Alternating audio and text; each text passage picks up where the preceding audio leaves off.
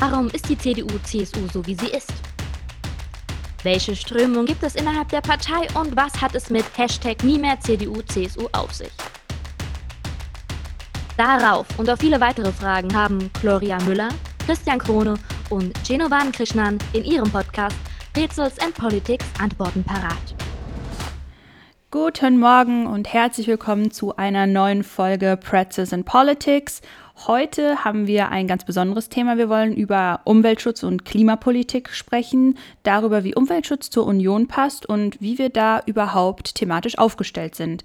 Wir haben auch einen spannenden Gast heute, ähm, und zwar den jüngsten CDU-Landesvorsitzenden direkt aus Hamburg, Christoph Ploß. Mit ihm sprechen wir über Klimapolitik, Einfamilienhäuser und warum Klimapolitik doch ein Kernthema der Union ist. Aber erstmal guten Morgen, Jenno. Ja, schönen guten Morgen, Gloria. Äh, wir sprechen heute ja, wie du schon gesagt hast, über Klimapolitik und da wollen wir uns natürlich erstmal die Ausgangslage anschauen. Nach den bisherigen Plänen war es unser Ziel, bis 2020 mindestens 40 Prozent der Treibhausgase im Vergleich zu 1990 einzusparen. Bis 2030 sollen es 55 Prozent sein, bevor dann bis zum Jahr 2040 70 Prozent und bis zum Jahr 2050 mindestens 80 Prozent eingespart werden. Also was denkst du denn davon, dass bis 2050 wir klimaneutral sein können? Ist das realistisch oder hältst du das für eine unrealistische Forderung bzw. Ziel? Also erstmal finde ich es gut, dass wir ambitionierte Ziele in Sachen Klimaschutz haben. Ich glaube, uns ist allen bewusst, dass der Klimawandel existiert, real ist und wir da ähm, Maßnahmen ergreifen müssen. Ähm, ambitionierte Ziele sind da auch wichtig, dass was passiert, dass es nicht immer ähm, irgendwie vor einem hergeschoben wird.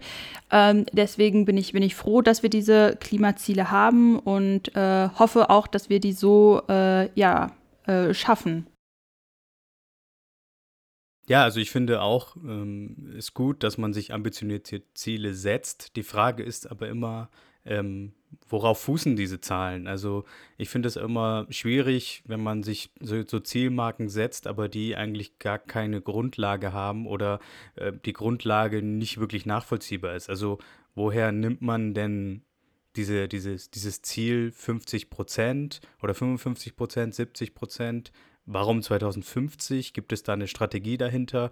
Also die, die Zielmarke ist ja das eine und auf der anderen Seite braucht man eben ein, Konzept, wie man dahin gelangt. Und ähm, ja, da, da frage ich mich halt immer, ähm, ja, wie kommt man dahin? Also die Zahlen sind das eine, aber das andere ist auch die Umsetzung. Und ähm, ich fände es schöner, wenn die, diese Maßnahmen, diese, dieses Konzept dann genauso gut kommuniziert wird, äh, dass man sich dann darauf einstellen kann. Ähm, ja, das, das sehe ich, sehe ich ähnlich. Ich glaube, diese, diese Zwischenziele sind natürlich auch nur Zwischenetappen bis zum finalen Ziel eben klimaneutral zu sein. Und ähm, es ist ja viel realistischer, über Zwischenziele das Endziel zu erreichen, als dass man sagt, okay, 2030 klimaneutral und let's go. Aber die Frage ist ja, wie kommen wir dahin? Und ähm, gerade innerhalb der Union haben ja äh, sich eine Gruppe von 30 Bundestagsabgeordneten zusammengeschlossen und effektive Maßnahmen für den Klimaschutz gefordert. Ähm, da geht es dann auch unter anderem um eine neue Regulationskultur. Und das ist ja immer so ein Kernpunkt in der Debatte, äh, wenn es um, um effektive Klimapolitik, um Klimaschutz geht. Wie kommen wir dahin über Verbote, über clevere Regeln, so nennen es diese Bundestagsabgeordneten der Union, über Anreize für, um Innovationen zu schaffen ähm, das ist ja, da gibt es ja ganz, ganz verschiedene Ansätze. Ähm, die einen, ich äh, schiele jetzt mal rüber äh, zu den Grünen, äh, sind ja auch so ein bisschen als Verbotspartei bekannt. Und äh, wer sich das Wahlprogramm der Grünen angeschaut hat, hat vielleicht auch bemerkt, dass da sehr, sehr viele Verbote äh, drin sind, die natürlich auch dem übergeordneten Ziel Klimaschutz dienen sollen, aber worüber wir, glaube ich, jetzt hier diskutieren müssen, ist, wie schaffen wir es, Klimaschutz effektiv umzusetzen über Verbote, über Anreiz zur Innovation, über clevere Regeln und ähm, ja, Jenno, wie, wie, siehst du, wie siehst du das? Was ist da so deine, deine Grundhaltung? Also meine Grundhaltung ist da ganz klar. Ich bin definitiv gegen Verbote ähm, auch wenn es zum Thema Klimaschutz geht. Ähm, wir brauchen da definitiv äh, mehr Anreize. Es braucht äh, auch mehr Innovationskraft in den Unternehmen. Also wir haben ja die deutsche Wirtschaft, äh, die wird ja weltweit bewundert und beneidet äh, aufgrund der vielen technologischen Errungenschaften, die aus der deutschen Wirtschaft ähm, resultiert sind. Und da habe ich vollstes Vertrauen, dass, dass wir da in äh, Deutschland äh, Zukunftskonzepte, Zukunftstechnologien auch äh, entwickeln. Also beispielsweise äh, im Bereich Mobilität ähm, hat man, haben wir ja den, den Verbrennungsmotor, äh, der steht ja sehr häufig oder immer noch sehr stark äh, in der Kritik äh, und alle schreien nach Elektromobilität. Äh, natürlich ist Elektromobilität, Elektromobilität ein Schritt ähm, in, in, in die nächste Ebene, aber es ist nicht das, das Endziel, wie du vorhin gesagt hast, weil ähm, auch Elektromobilität hat ja seine Schattenseiten, also die Gewinnung von Batteriestoffen etc. Das, da hängt ja viel, viel dran, was, was umweltschädlich auch ist. Deswegen hat man sich in Deutschland sehr früh auch quasi auf die nächste Ebene gewagt, also Stichwort äh, Wasserstofftechnologie. Äh, äh, da wird schon sehr, sehr viel geforscht und ich glaube, Elektromobilität ist ein Sprungbrett auf die nächste Ebene. Und äh, wir in Deutschland tun, denke ich, gut daran, in diese Inno Innovation zu investieren, um sehr früh auch ähm, Vorreiter zu sein, was äh, Mobilität angeht. Doro Bär wurde ja sehr früh belächelt für ihren Vorschlag mit äh, den Flugtaxis. Ähm, und inzwischen gibt es viele, viele Unternehmen, deutsche Unternehmen, die in Deutschland ansässig sind, die schon sehr weit sind, äh, was, was das angeht. Also ähm, ich denke, wir tun gut daran, äh, mehr in Innovation äh, zu setzen und auch Vertrauen in die Innovation, äh, Innovationskultur in Deutschland zu setzen, als ja mit dem dem Schlaghammer irgendwie mit Verbote etwas zu erreichen, weil ich finde, Verbote haben einen kurzfristigen Effekt, aber langfristig äh, bringen sie nichts. Ja, grundsätzlich würde ich dir da auch zustimmen und ich bin auch die Letzte, die ja fordern würde, dass wir alles verbieten und regulieren müssen. Ich bin mir aber ehrlich gesagt nicht immer sicher, ob wir es ganz ohne Verbote schaffen können, sozusagen unsere, unsere Ziele zu erreichen. Und ich denke da so ein bisschen an diese Debatte über ähm, Plastikverpackungen zurück. Ähm, wenn wir überlegen, was es da für einen Wandel gegeben hat, ähm, vor ein paar Jahren war es noch das Normalste, irgendwie Plastiktüten im Supermarkt, im Schnellrestaurant zu bekommen oder Strohhalme aus Plastik. Dieses Einwegplastik gibt es jetzt nicht mehr. Das ist verboten worden. Und ich bezweifle doch mal ganz, ganz stark, dass sich dieser Wandel, diese Suche nach Alternativen so schnell äh, gestaltet hätte und auch so durchgesetzt hätte, wenn es da kein Verbot gegeben hätte. Und ähm, deswegen, ja, Innovation und Anreize schaffen auf jeden Fall. Aber ähm, ich, ich glaube, dass es da auch schon äh, eine gewisse Regulation durch die Politik gegeben muss, ähm, dass eben halt auch diese Anreize geschafft werden müssen, sei es durch Subventionen oder ähm, was auch immer. Vielleicht nicht primär und ausschließlich durch Verbote, aber ich glaube, dass Verbote in einer, ja, in einer ähm, ganzheitlichen Klimapolitik nicht unbedingt auszuschließen sind, wenn sie sinnvoll und ähm, punktuell gesetzt werden. Ich weiß, das ist so ein bisschen so eine unpopular äh, Opinion innerhalb der Union, da, das, das weiß ich auch und ähm, bestimmt sehen das auch ganz, ganz viele Hörerinnen und Hörer anders. Das dürft ihr uns auch ganz, ganz gerne schreiben und äh, da freuen wir auch eure Meinung zu hören. Ähm, ich persönlich mh, hm, glaube aber, dass wir es vielleicht nicht ganz ohne schaffen ähm, und glaube aber, dass wir da auch so, einen, so einen Mittelweg finden müssen. Ich glaube, glaube nicht, dass, dass wir es ausschließlich durch Verbote schaffen, aber als Ergänzung vielleicht an manchen Stellen es doch sinnvoll wäre, zumindest darüber zu diskutieren. Und manchmal reicht ja auch schon die Debatte, die Debatte über etwas aus, dass sich äh, in, in, in der äh, Gesellschaft oder äh, in der Wirtschaft etwas verändert, dass da äh, Alternativen gesucht und geschaffen werden. Ja, also da hast du also da hast du auf jeden Fall vollkommen recht. Ähm, also gerade äh, das Beispiel, was du genannt hast, Plastiktüten, Plastikstrohhalme, ähm, das ist ja inzwischen gang, also Ich habe schon lange keinen Plastikstrohhalm mehr irgendwo gekauft oder gesehen.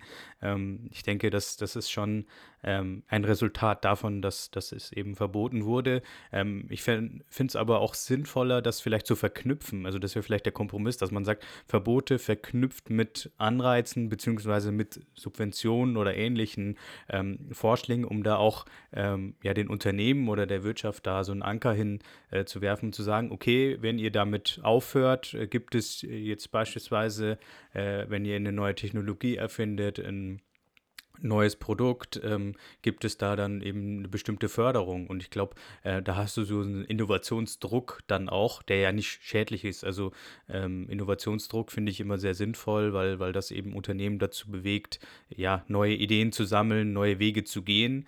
Und äh, ja, punktuell ist es vermutlich vielleicht sinnvoll, ähm, in dem Beispiel der Plastiktüten bin ich da ganz deiner Meinung. Ähm, aber bei Dieselfahrverboten zum Beispiel finde ich es nicht sinnvoll. Ja, da muss man halt genau äh, differenzieren, an welcher Stelle ein Verbot eben gerade sinnvoll ist und wo nicht. Und ich glaube, was auch noch ganz, ganz wichtig ist, dass äh, Politik und Wirtschaft da versuchen, einen gemeinsamen Weg zu gehen, äh, der eben halt auch eine Kommunikation zwischen dieser äh, zwischen diesen beiden Feldern beinhaltet. Also es kann ja nicht sein, dass die Politik dann plötzlich beschließt, das und das ist verboten und die Unternehmen stehen dann vor vollendeten Tatsachen. Ich glaube, das sorgt ja auch nicht unbedingt dafür, dass äh, irgendein Unternehmen Lust hat, äh, innovativ zu werden, äh, wenn es immer nur voll vollendete Tatsachen der Politik gestellt wird.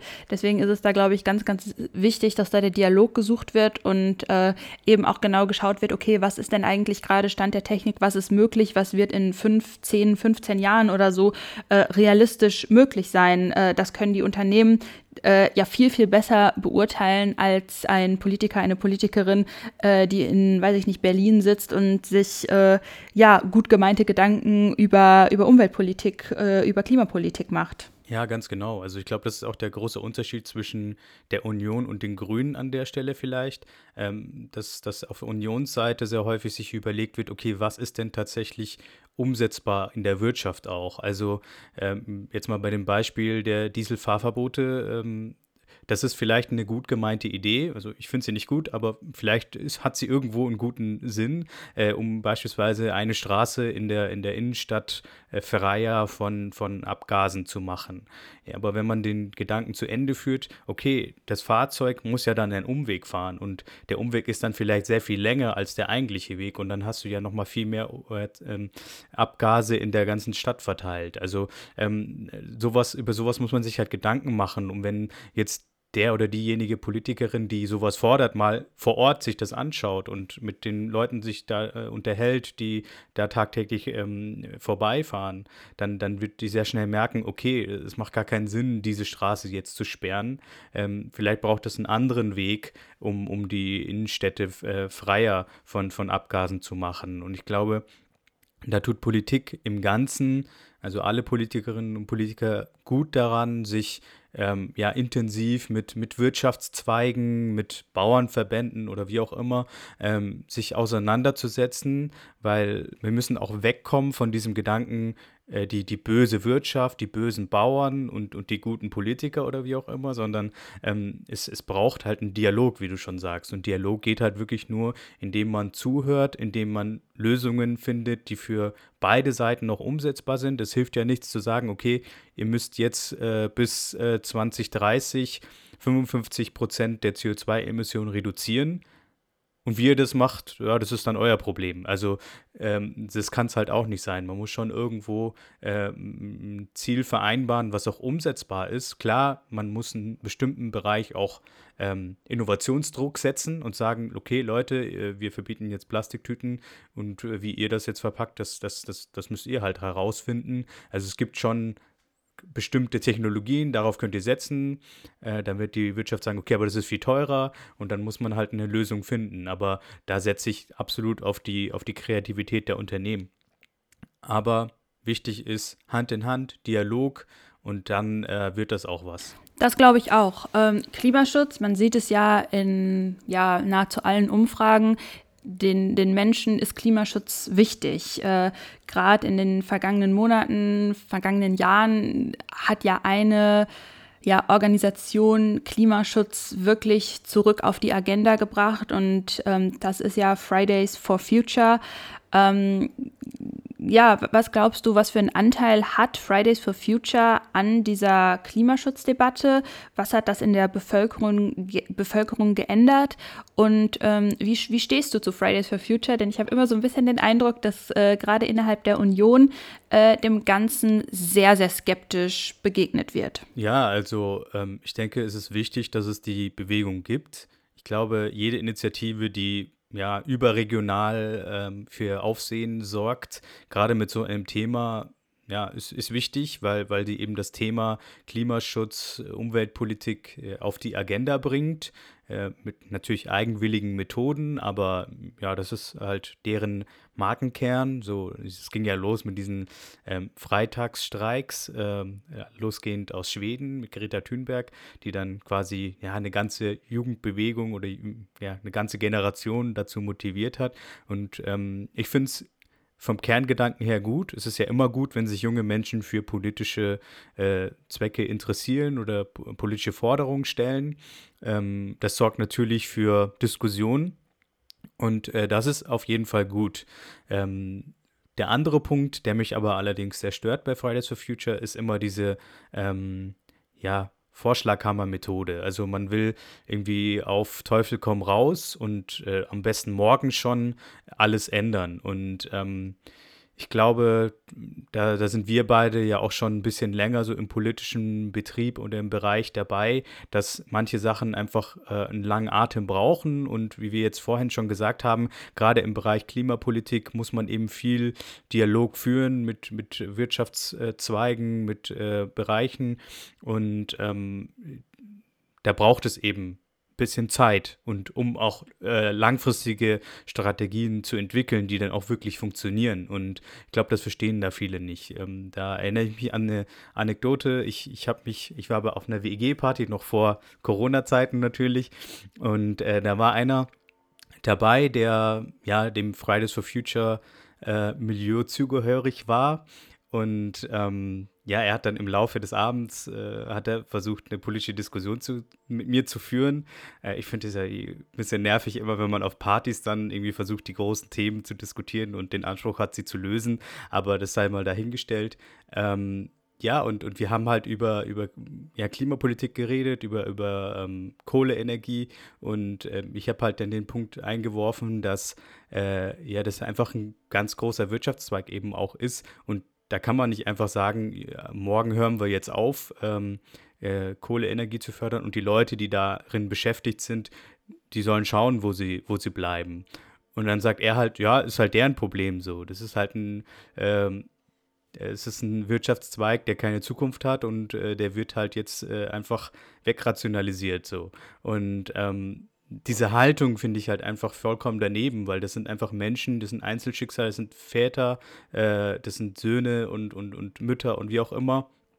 Und ähm, die, die gehen einem Beruf nach. Natürlich hat er ja keine Zukunft. Irgendwann wird es keine Kohleenergie mehr geben. Aber die Aufgabe der Politik ist eben auch zu gucken, okay, äh, wenn diese Form der Energiegewinnung irgendwann nicht mehr gibt, braucht es eine Alternative. Und diejenigen, die darin beschäftigt sind, dem muss eine Perspektive geboten werden. Und das ist halt ein ganz großer Bereich, der bei vielen eben nicht gesehen wird. Bei Fridays for Futures gibt es eben viele, die eben dieses Ziel haben, okay, Klimaschutz, es ist kurz vor zwölf oder was weiß ich, gibt ja immer diese Redewendung, es ist, es ist Zeit, was zu ändern, wir sind schon viel zu spät dran und so weiter. Das teile ich ja auch mit äh, äh zu, zu bestimmten Punkt, dass man ähm, Änderungen vornehmen muss, aber man darf es halt nicht übers Knie brechen. Und ähm, das ist so mein Kritikpunkt an Fridays for Futures, obwohl ich eben einzelne Punkte auch wirklich nachvollziehbar finde und auch wichtig finde und es gut finde, dass es die Bewegung gibt. Ja, ich glaube, also da sind wir, auf jeden, sind wir uns auf jeden Fall einig, dass es, dass es gut ist, dass es eine eine Klimabewegung gibt. Es ist gut, dass sich junge Menschen äh, für Politik interessieren, sich eine, sich eine Meinung bilden und ähm, ich habe auch schon öfter mit, ja, mit Mitgliedern, mit Unterstützern von Fridays for Future ähm, diskutiert. Ähm, das war meistens auch sehr, sehr fair und sehr, sehr spannend. Ähm, was ich so ein bisschen schwierig finde, manchmal habe ich das Gefühl, es geht nicht mehr nur noch um, um Klima. Ähm, da werden ja, Debatten geführt, äh, die so ideologisch aufgeladen äh, sind, dass, dass man sich fragt, naja, was ist denn eigentlich der Kern eurer Organisation, eurer Forderung? Und ähm, ich, ich glaube, da hat Fridays for Future auch ähm, an manchen Stellen eben den Fehler gemacht, sich mit Organisationen zu ähm, solidarisieren und zu ähm, ja, ver verbinden auf eine Art, äh, die eben nicht immer äh, auf, dem, auf dem Boden des Grundgesetzes stehen und eben zum Teil auch äh, ja, verfassungsfeindliche Ansichten propagieren. Und ich glaube, da muss man äh, eben auch, auch schauen, dass, äh, dass da irgendwie nicht in ein, ein linksextremes Milieu, in ein linksextremes Spektrum abgedriftet wird. Denn das Anliegen von Fridays for Future, das ist ja sehr, sehr wichtig und es ist auch, auch gut. Und ich äh, möchte auch gar nicht die Debatte darüber führen, führen, ob äh, da freitags nicht zur Schule gegangen wird. Also come on, ähm, das äh, haben wir vor anderthalb Jahren diskutiert. Ähm, aber ich glaube, damit Fridays for Future ernst genommen wird, ähm, ist es eben auch wichtig, dass da konstruktive Vorschläge gemacht werden und nicht eben, morgen schalten wir die Kohleenergie ab und was mit äh, den ganzen äh, Mitarbeitern passiert, ja, ist ja nicht unser Problem. Ähm, das ist eben so ein bisschen das, das Problem, dass äh, ja da so ein bisschen manchmal vielleicht auch realitätsferne Forderungen gestellt werden. Das ist im ersten Moment, glaube ich, auch okay. Es sind junge, junge, ähm, junge Menschen, die ähm, idealistisch an die ganze Geschichte drangehen und schön und gut, aber wenn man wirklich ernst genommen werden möchte von der Politik, von der Wirtschaft, dann müssen die Forderungen eben konkreter werden, dann müssen die präziser werden und dann müssen die vor allem auch äh, ja so gestellt werden, dass die auch tatsächlich umsetzbar sind. Ja, absolut. Also ich denke, dass äh, Fridays for Future jetzt so an dem langsam oder schon seit einer geraumen Zeit an so einem kritischen Punkt sind. Also entweder äh, gehen sie auf der einen Seite den Dialog ein mit der Politik und nutzen ihren Machtfaktor auch. Also die sind ja jetzt in den letzten Jahren wirklich zu einem äh, ja, relevanten Faktor geworden, weil sie eine Bewegung sind, die ähm, ja wahrgenommen wird und die, wenn die was, was, was, wenn die sich zu irgendwas äußert, dann, dann wird es aufgegriffen. Und das ist ja auch ein eine gewisse Macht, die sie haben. Ähm, und das ist aber gleichzeitig auch ähm, ihr eigenes Problem, weil sie diese Macht äh, noch nicht wissen, wie sie sie einsetzen sollen. Und ähm, auf der anderen Seite, äh, ja, äh, müssen sich überlegen, ob sie dann entweder eben sich beteiligen an der Diskussion, konstruktive Vorschläge machen oder eben ja Krawall machen, auf sich aufmerksam machen mit anderen Gruppierungen, ja, äh, medienstarke Aktionen planen und das dabei bleibt. Also willst du irgendwie außer, außerparlamentarische Opposition sein und irgendwie nur äh, schreien und wahrgenommen werden? Oder willst du Teil der Politik sein und wirklich deine Ziele, die du hast, irgendwie einfliegen in Politik. Und ähm, das macht es, glaube ich, auch bei Fridays for Future so schwierig, weil sie nicht mit einer einheitlichen Stimme sprechen. Es gibt, klar, Luisa Neubauer, die, die ähm, ja so als Kopf dieser ganzen Bewegung wahrgenommen wird in Deutschland. Ähm, aber die ist ja sehr, sehr vielschichtig. Es gibt viele, viele Leute in dieser Bewegung, die äh, mit unterschiedlichen Motivationen und Positionen ähm, an die Sache herangehen. Die einen radikaler als die anderen. Und äh, das macht es, glaube ich, für diese ganze Bewegung schwierig, ähm, ja, sich da zu entscheiden. Aber ich glaube, sie tun gut daran, äh, den ersten Weg zu wählen und sich konstruktiv an, an einer äh, Zukunftspolitik zu gestalten und auch Forderungen zu stellen. Ähm, und auch sich klar zu werden, dass, dass manche Dinge eben Kompromisse erfordern. Und äh, auch wenn sie der Auffassung sind, es ist keine Zeit mehr für Kompromisse, ähm, ist es aber so, dass man in Politik, in der Politik einfach auch Kompromisse machen muss, weil es eben diese Maximalforderungen nicht gibt. Es funktioniert einfach nicht, weil es eben auch in der Politik unterschiedliche Positionen gibt und wie wir gesagt haben, einen sehr weiten Bereich gibt, den man auch mit bedenken muss. Ja, ich glaube, das ist genau der Punkt. Ähm, Kompromisse müssen irgendwie äh, geschlossen werden und es gibt keine, keine, kein Politikfeld, in dem man diese Maximalforderungen äh, so durchsetzen kann. Aber jetzt mal eine ganz andere Frage, Jenno. Was machst du denn in deinem Alltag fürs Klima? Achtest du auf gewisse Dinge und was ist dein persönlicher Beitrag? Ja, also mein persönlicher Beitrag sieht äh, eigentlich so aus, dass ich äh, weitestgehend ähm, auf Fleisch verzichte. Ähm, also jetzt nicht so Öko-Veganer-mäßig, dass ich jetzt andere zwinge, jetzt auch kein Fleisch zu essen, sondern halt ich für mich persönlich ähm, schaue halt, dass ich ja auf, auf Fleisch verzichte, beziehungsweise gelegentlich mir Fleisch ähm, äh, kaufe und äh, darauf achte, woher es kommt und so weiter. Ähm, versuche in meiner Mobilität äh, ja aufs Auto zu verzichten, wenn es geht, und dann auch mal zu laufen oder mal das Fahrrad zu nehmen. Ähm, und äh, ja, dann an, ansonsten eben Plastik so, so, gut es geht zu vermeiden, auch beim Einkaufen zu gucken, dass man nicht zu viel Einweg-Plastik äh, äh, einkauft. Und ähm, ich denke, das sind so die ähm, ja, Maßnahmen, die man so für sich im Alltag leicht umsetzen kann. Also mir geht es immer darum, dass man jetzt nicht irgendwie seinen kompletten Alltag auf den Kopf drehen muss, sondern mit so kleinen individuellen Maßnahmen einen Beitrag dazu leisten kann. Jetzt zum Beispiel auch beim Heizen, dass man guckt, dass man nicht unnötig heizt oder in, im, in der Wohnung Kippschalter, dass man die ausmacht abends, dass da nicht unnötig Strom verbraucht wird und solche Geschichten. Und ja, oder auch Energiesparlampen überall drin. Also kleine Maßnahmen, wenn man sich mal damit beschäftigt, kann man, glaube ich, schon, wenn das jeder macht, kann man da schon einen gewissen Beitrag zu leisten. Und das tut mir nicht weh aber ich zwinge es auch keinem auf. Jeder muss das für sich entscheiden. Was machst du denn so? Ja, erstmal waren das ja schon echt ein paar gute Punkte, die du da genannt hast. Äh, falls ihr noch weitere Punkte habt, die ihr so in eurem Alltag umsetzt, schreibt uns das gerne. Wir freuen uns da über äh, eure Maßnahmen zu hören.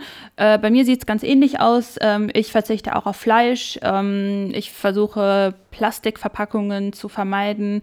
Ähm, mit der Mobilität klappt es bei mir tatsächlich nicht so richtig, richtig gut, was aber auch einfach daran liegt, dass ich im Sauerland wohne und wer schon mal im Sauerland war, der weiß, öffentlicher Nahverkehr ist hier, ist hier schwierig. Ähm, das ist nicht so einfach wie äh, vielleicht in einer großen Stadt, wo jeder gut aufs Auto verzichten kann. Hier kommt man eigentlich ohne Auto eben leider nicht so weit. Ähm, das ist etwas natürlich, wenn ich woanders leben würde, würde ich das auch gerne anders gestalten, würde mir ein Fahrrad zulegen oder so. Aber gerade in der jetzigen Situation hier im Sauerland ist das eben einfach so nicht möglich und ähm, da ist man eben aufs Auto angewiesen so blöd das dann halt auch manchmal ist. Ähm, aber ja, es sind halt so diese kleinen Sachen, die man im, im Leben integrieren kann, vielleicht von einer Bambuszahnbürste bis äh, zum, zum eigenen Biokompost. Äh, da gibt es ganz, ganz viele äh, Möglichkeiten, die man auch in den Städten umsetzen kann. Und ich glaube, dass es wirklich wichtig ist, dass da jeder für sich persönlich äh, einen Anfang findet. Und wie du gesagt hast, wenn es alle machen, dann würden wir da schon einen wirklich guten Effekt haben. Aber ich glaube auch nicht, dass man da irgendwie jemanden zu zwingen kann, äh, da auf Fleisch zu verzichten oder sonst was. Ich glaube, gerade wenn man sowas verbieten würde, äh, gibt es einige, die das dann aus Prinzip äh, noch häufiger machen würden. Bevor wir jetzt aber mit unserem heutigen Gast sprechen, wollen wir noch über eine Geschichte sprechen, in den vergangenen Wochen wurde ja eine Debatte geführt über Einfamilienhäuser. Hintergrund war, dass Anton Hofreiter, der ähm, Fraktionsvorsitzende der Grünen, äh, in einem Interview gesagt hatte, Einparteienhäuser verbrauchen viel Fläche, viele Baustoffe, viel Energie, sie sorgen für Zersiedlung und damit auch für noch mehr Verkehr. Darüber wurde dann diskutiert, die Grünen wollen Einfamilienhäuser verbieten, so waren die Schlagzeilen. Wie hast du diese Debatte Debatte äh, erlebt, Jenno. Und was denkst du darüber? Ich kann es mir vorstellen, da du jetzt nicht der allergrößte Verbotefreund bist, äh, aber erzähl uns doch ein bisschen was äh, dazu, Reimer. Ja, sehr richtig. Also ich halte nichts von Verboten und auch kein äh, Verbot von, äh, vom Bau von Einfamilienhäusern.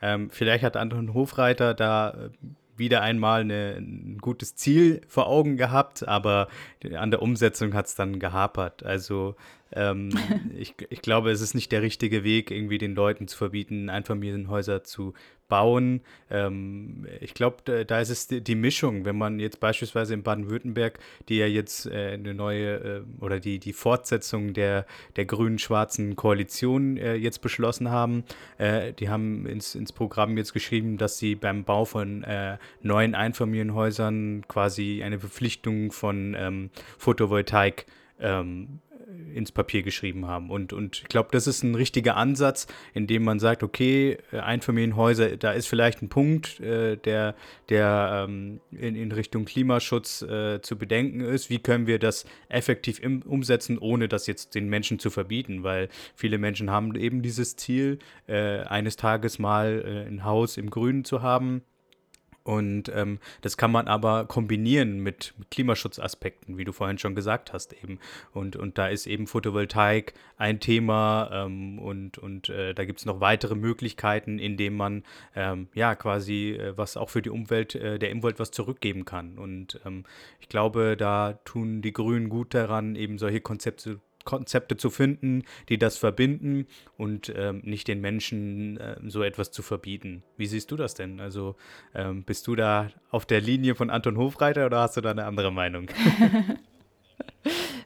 Nein, da bin ich nicht auf der Linie von Anton Hofreiter. Überraschung. Ähm, ja, ich glaube, du hast alles gesagt, was es dazu zu sagen gibt. Ähm, Anreize schaffen, ja, aber pauschal eben äh, Einfamilienhäuser verbieten zu wollen, nein. Ähm, ich, ich glaube, dass da sind wir uns einig und dass das nicht der richtige Weg sein kann, ähm, hat ja, glaube ich, auch gezeigt, wie die Leute auf diese Forderung reagiert haben. Also das, äh, das war ja auch etwas, was äh, Leute beschäftigt hat, die jetzt nicht so sehr in dieser Politikbubble drin sind, weil die, dieser Traum vom eigenen Haus, dieser äh, dieser Traum vom, vom Eigenheim, das ist natürlich etwas, was in ganz, ganz vielen äh, Familien, äh, in ganz, ganz, bei ganz, ganz vielen Leuten irgendwie verwurzelt ist, dass man sich das mal für die Zukunft vorstellt. Und wenn dann eben ein Politiker kommt, der einem diesen Traum nehmen möchte, ja, das ist natürlich äh, nicht, nicht schön und äh, das möchte auch keiner. Und es gibt ja Möglichkeiten,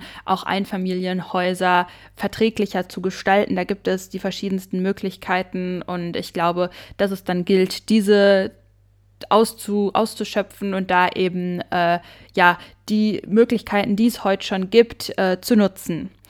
So, jetzt würde ich aber sagen, hören wir uns das Interview an mit dem CDU-Landeschef Christoph Ploß. Herr Ploß, herzlich willkommen bei uns im Podcast Pretzels in Politics. Äh, vielleicht wollen Sie sich ja für unsere Hörerinnen und Hörer mal kurz vorstellen. Das mache ich doch sehr, sehr gerne. Erstmal herzlichen Dank für die Einladung, die ich sehr gerne angenommen habe. Und vielleicht kennen mich äh, einige auch schon aus der Hamburger Politik oder äh, auch äh, aus einigen nationalen politischen Diskussionen.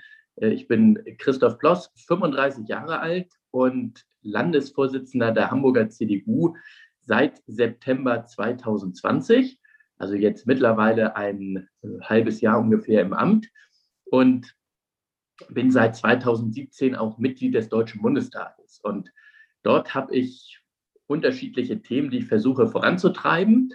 Einmal das aus meiner Sicht häufig unterschätzte Thema Generationengerechtigkeit, beziehungsweise die Frage, was kann die Politik mehr tun, damit auch nachfolgende Generationen nicht nur zum Beispiel Schuldenberge hinterlassen bekommen oder einen Planeten, ähm, der ausgeplündert ist, ähm, sondern auch selber noch Gestaltungsspielraum haben. Und andere Themen, die ich versuche voranzutreiben, ist zum Beispiel eine gemeinsame europäische Außenpolitik. Ich bin auch Mitglied im Europaausschuss und im Verkehrsausschuss auch die Frage, wie kann der Verkehr in Deutschland und die Mobilität insgesamt klimafreundlicher werden. Äh, und dazu zählen dann unterschiedliche Technologien wie Batterie, Wasserstoff oder klimaneutrale Kraftstoffe.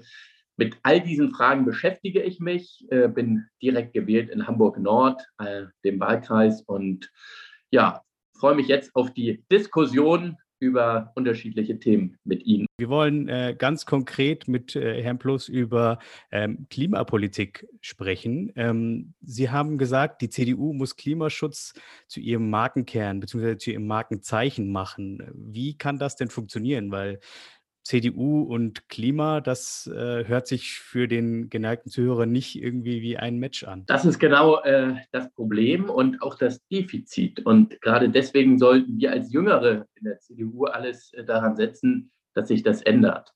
Denn eigentlich ist Klimaschutz ja ein urchristliches Anliegen, ist etwas, was auch Konservativen sehr, sehr wichtig sein wollte, sollte.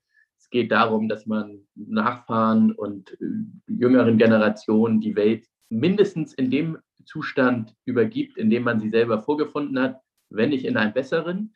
Und äh, gleichzeitig, auch aus christlicher Sicht, geht es um die Bewahrung der Schöpfung. Und es war, glaube ich, historisch einer der großen Fehler auch der CDU, dann in den 70er, 80er Jahren zu den damals aufkommenden Klimaschutzbewegungen und Umweltbewegungen äh, keinen Faden aufzubauen und äh, teilweise richtig eine Spaltung auch herbeizuführen. Und es, das sind ja nicht nur linke Spinner, die äh, da waren, sondern teilweise auch damals schon sehr bürgerliche Personen. Und hätte die CDU diesen Schulterschluss gesucht und das damals schon zum Markenzeichen gemacht, wären wir vermutlich jetzt unschlagbar. Aber das Gute ist ja auch, man kann auch Fehler der Vergangenheit korrigieren.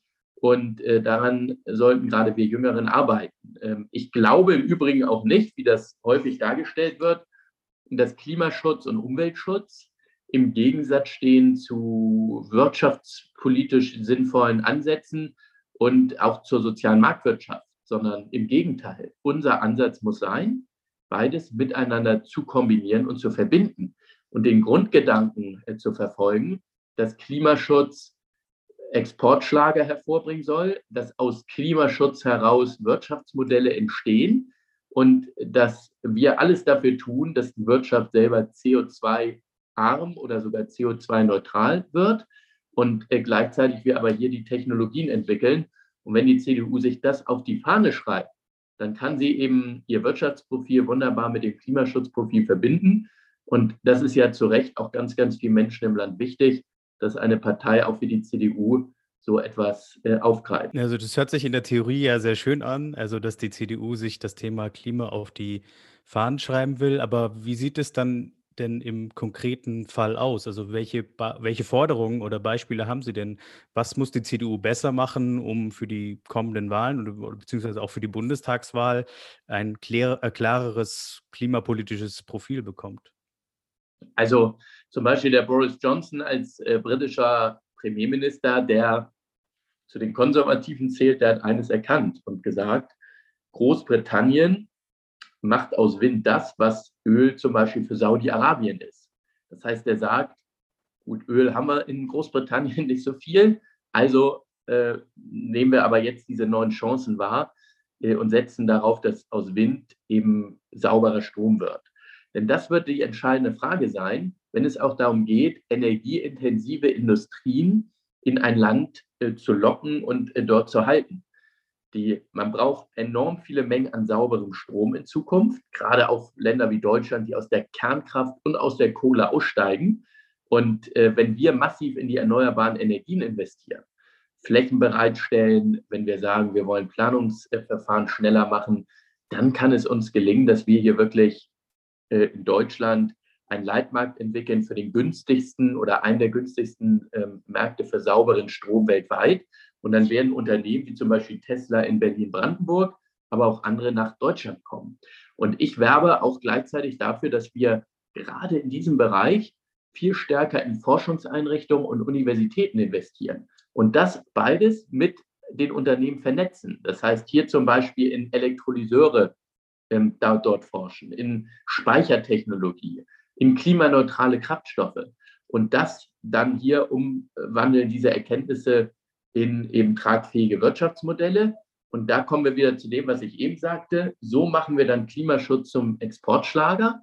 Dafür brauchen wir aber einen Schwerpunkt in die Forschung und Wissenschaft und müssen eben auch ein klares Bekenntnis abgeben, zum Ausbau der erneuerbaren Energien. Ja, vielen Dank. Ähm, ja, die Grünen, die äh, versuchen ja Klimapolitik meist mit äh, Verbote durchzusetzen oder irgendwelche Vorschriften.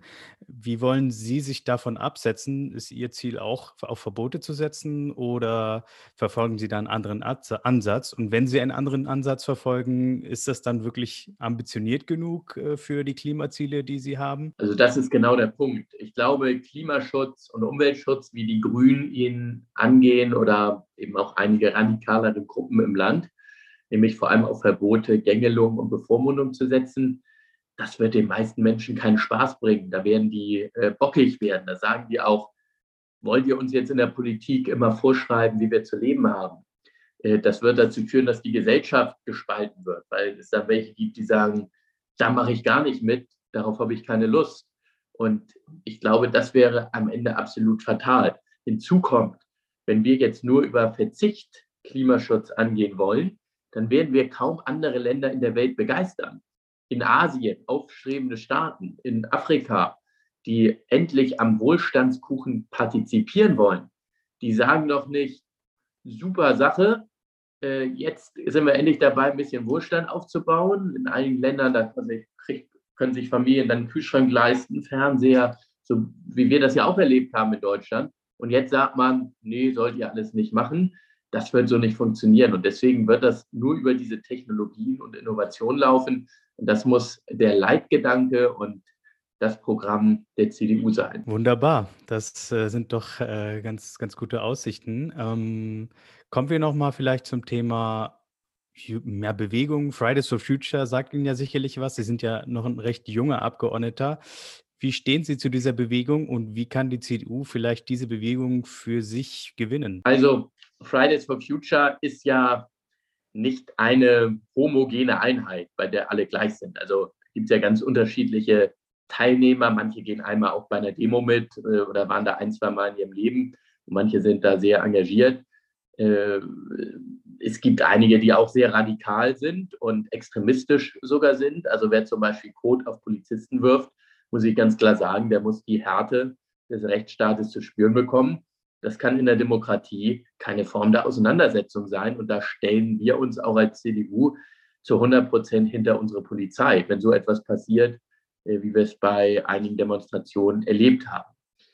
Jetzt gibt es aber auch andere Vernünftige, denen einfach das Thema Klimaschutz wichtig ist. Und genau diese Vernünftigen sollten wir ansprechen als äh, CDU, weil die eben genau auch mit dem, glaube ich, erreichbar sein werden und das äh, sehr positiv sehen, was ich eben geschildert habe, dass man eben sagt, wie kann man durch Technologien, durch Innovation, durch Forschung äh, schaffen, die unterschiedlichen Sektoren in unserem Alltag und in unserer Volkswirtschaft klimaneutral zu machen. Und äh, genau die wollen wir ansprechen. Aber neben Fridays for Future gibt es natürlich auch noch viele andere, denen das Thema wichtig ist. Und auch die äh, möchte ich gerne ansprechen. Ja, das ist auf jeden Fall sehr ambitioniert, gerade was die junge Wählergruppe oder die junge, die junge Generation angeht. Da ist ja, äh, sind die Grünen ja noch wesentlich beliebter als die CDU und äh, deswegen ist es, denke ich, umso wichtiger, dass, dass wir als Union versuchen, auch diese Gruppe anzusprechen und äh, eben mit diesen Themen äh, kann man die, glaube ich, äh, gut abholen. Vielleicht jetzt als letzte Frage ähm, in, in Richtung Bundestagswahl. Was sind denn Ihre größten Wünsche für die Bundestagswahl, sowohl inhaltlich als auch persönlich? Also, ich glaube, ganz, ganz wichtig wird es sein, dass wir als CDU zusammenhalten. Denn wir werden wahrscheinlich einen so harten Wahlkampf erleben, wie wir ihn seit Jahren nicht mehr erlebt haben. Äh, wir werden sehen, das zeigen auch die Landtagswahlen gestern Abend, dass von der FDP über SPD, Grüne und Linkspartei alle ein Interesse haben, dass die CDU nicht mehr regiert. Und gleichzeitig werden wir auch medialen Gegenwind bekommen. Und deswegen ist es so wichtig, dass wir uns auf diese programmatischen Fragen verständigen, über die wir eben diskutiert haben, aber dass wir die dann auch gemeinsam mittragen und geschlossen sind. Äh, denn ich glaube, die wenigsten Wähler im Land, die wollen irgendwelche zerstrittenen Parteien und äh, deswegen ist das neben diesen inhaltlichen Fragen einer meiner Hauptwünsche. Und äh, persönlich äh, würde ich mich freuen, wenn ich meinen Wahlkreis in Hamburg-Nord wiedergewönne. das ist uns letztes Mal gelungen. Das war der einzige Wahlkreis, den wir direkt für die CDU in Hamburg holen konnten.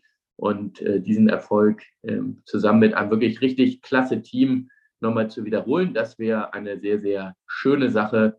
Und dafür werden wir in den nächsten Monaten alles geben. Ja, super, vielen Dank. Dann wünschen wir Ihnen natürlich dafür ganz viel Erfolg und drücken Ihnen da die Daumen. Und ganz herzlichen Dank, dass Sie sich für uns die Zeit genommen haben. Ich danke herzlich für die Einladung und Ihnen und euch auch alles Gute. Und ich hoffe, dass wir uns bald mal wieder persönlich sehen können äh, und dass endlich dann die Corona-Pandemie vorbei ist, beziehungsweise dass wir zumindest mal wieder irgendwo abends weggehen können. Ja, vielen Dank, Herr Ploß, äh, dass Sie sich die Zeit für uns genommen haben. Ähm, Gloria, du wirst mir da zustimmen. Ähm, die, das Thema Klimapolitik ist enorm wichtig für die Union. Ähm, das zeigen ja allein die Umfragewerte. Die Grünen legen immer mehr an äh, Prozentpunkten zu. Das heißt, die Menschen wollen äh, eine gute Klimapolitik äh, von den Parteien. Und äh, da tut die CDU wirklich gut daran, äh, auf diesem Feld, auf diesem Politikfeld äh, nachzujustieren und äh, Ideen zu entwickeln um, und äh, Konzepte zu entwickeln, die den Menschen eine Perspektive bieten. Und ich glaube, da ist äh, so ein Ansatz, äh, wie die der Christoph Plus äh, beschrieben hat, ein guter Ansatz. Ähm, und ich bin gespannt, was sich da in den nächsten Wochen und Monaten da noch ergibt. Und äh, wir werden da dranbleiben und äh, euch dann weiterhin informieren, wie es da an dieser Front weitergeht. So, und äh, jetzt kommen wir zu unserer wöchentlichen Rubrik Gewinner und Verlierer der Woche. Gloria, wer ist denn für dich Gewinnerin oder Gewinner der Woche, beziehungsweise Verliererin oder Verlierer der Woche? Ja, ich konnte ja sogar auf zwei Wochen zurückblicken sozusagen und äh, küre daher zwei Frauen, eine Gewinnerin und eine Verliererin habe ich heute mitgebracht, äh, der letzten zwei Wochen.